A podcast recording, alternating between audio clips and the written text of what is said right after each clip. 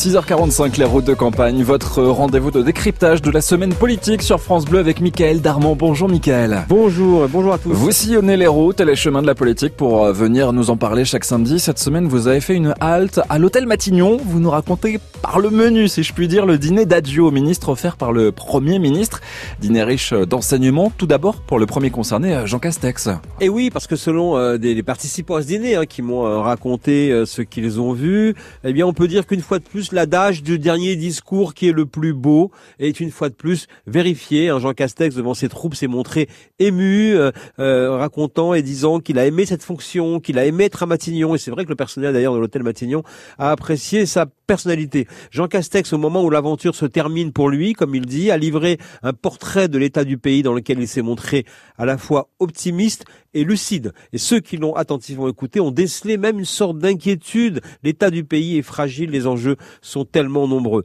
Les futurs anciens ministres de Castex ont été impressionnés par, je cite, la hauteur de vue, l'acuité politique d'un chef de gouvernement euh, qui, il faut s'en rappeler, faisait grincer des dents des ministres quand il était monsieur déconfinement aux côtés euh, euh, d'Emmanuel Macron, renvoyant parfois sèchement les copies des, euh, des plans de déconfinement des ministres quand ils ne les jugeaient pas à la hauteur. À l'époque, les ministres s'appelaient entre eux pour dire mais il se prend pour qui celui-là? Eh Bien deux ans plus tard, ils regrettent de se séparer de leur patron. Euh, justement, il y a une question qui est omniprésente en ce moment. Quand devrait intervenir cette démission du gouvernement? Alors ce qui se disait dans le dîner entre les tables hein, jeudi, eh bien c'est que la démission de Jean Castex pourrait encore prendre quelques jours. On parle de milieu de semaine. Pourquoi? Parce que euh, Emmanuel Macron a peut-être confié qu'il veut désormais aller vite. Hein, c'est une confidence qui est faite d'ailleurs pour être fuitée. Mais il faut quand même savoir qu'il y a un déplacement, le dernier déplacement euh, au Vatican, euh, escalité de Jean Castex, c'est dimanche pour euh, assister à une cérémonie de béatification et de représenter la France. Bon alors vous évoquez, Michael, l'étable du dîner d'adieu au ministre de jeudi soir,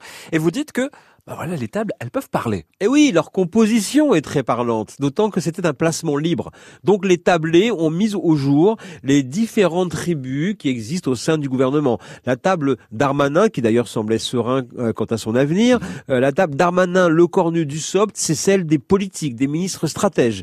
Olivier Véran et Gabriel Attal, deux anciens du PS, ont dîné ensemble. C'est une manière encore d'exposer leur axe et leur euh, proximité. Bruno Le Maire, évidemment, était à la table des premiers de la classe au côté de Jean Castex. Il y a ceux qui sont tranquilles parce qu'ils partent, ils savent qu'ils s'en vont. Euh, Florence Parly, Cédric O, Jean-Baptiste Djebari, Adrien Taquet, et ceux dont la sortie est très probable, Jean-Michel Blanquer par exemple.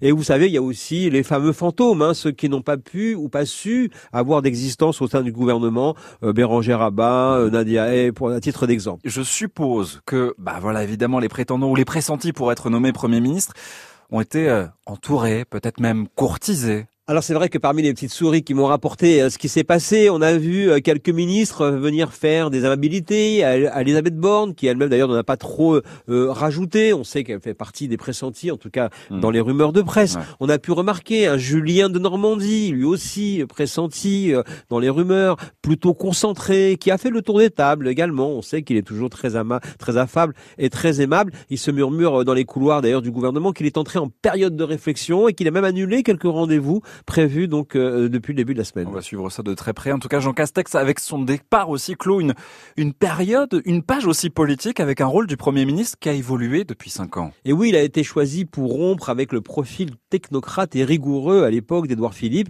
et qui prenait aussi un petit peu trop la lumière par rapport au président. Jean Castex, c'est un haut fonctionnaire d'en bas, un énarque élu local en même temps. Autrement dit, le profil idéal que recherchait à l'époque Emmanuel Macron. Pas facile de faire mieux. Il faudra donc faire différent. Hein. La faconde, euh, l'accent, le sens du contact de Castex venait équilibrer un style présidentiel, mélange de distance et de virtuosité. Castex-Macron, bah, c'était une sorte de binôme des contraires, comme les comédies au cinéma aiment bien euh, les mettre en scène. Mais euh, Castex a sûrement été aussi le dernier des premiers ministres, dans le sens où il a été un fondé de pouvoir du président, un metteur en musique plus qu'un chef de la majorité. Mais il s'est émancipé en annonçant lui-même son envie de quitter son poste après les élections, alors que euh, le président, lui, voulait le prolonger jusqu'aux législatives. Aujourd'hui, Emmanuel Macron sait que le signal envoyé par le nouveau chef de gouvernement au moment du coup d'envoi du second mandat, eh bien, ça sera déterminant pour la rentrée quand les difficultés vont commencer. C'est aussi pour cela, certainement, qu'il prend encore son temps. Euh, Emmanuel Macron, qui veut apparaître comme un réformateur, en fait, aime bien avoir ses habitudes, mais là, il n'a pas le choix. Malgré tout, il doit se réinventer. Et voilà, on suivra ça de très près. Merci beaucoup, Mickaël Darmon. Rendez-vous samedi prochain pour un nouveau décryptage. À samedi.